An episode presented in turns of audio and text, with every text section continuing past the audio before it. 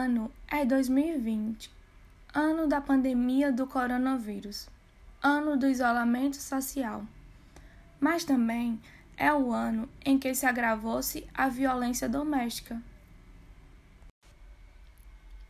Os dados oficiais não mostram, mas com o começo da quarentena, as vítimas estão tendo que conviver lado a lado com seus agressores, diminuindo assim a possibilidade de denúncia. A lesão corporal diminuiu 27,2%.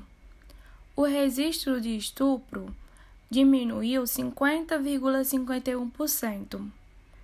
Apesar da diminuição das ocorrências, o feminicídio aumentou 2% nesse período e dispararam as chamadas por socorro por telefone e pela internet.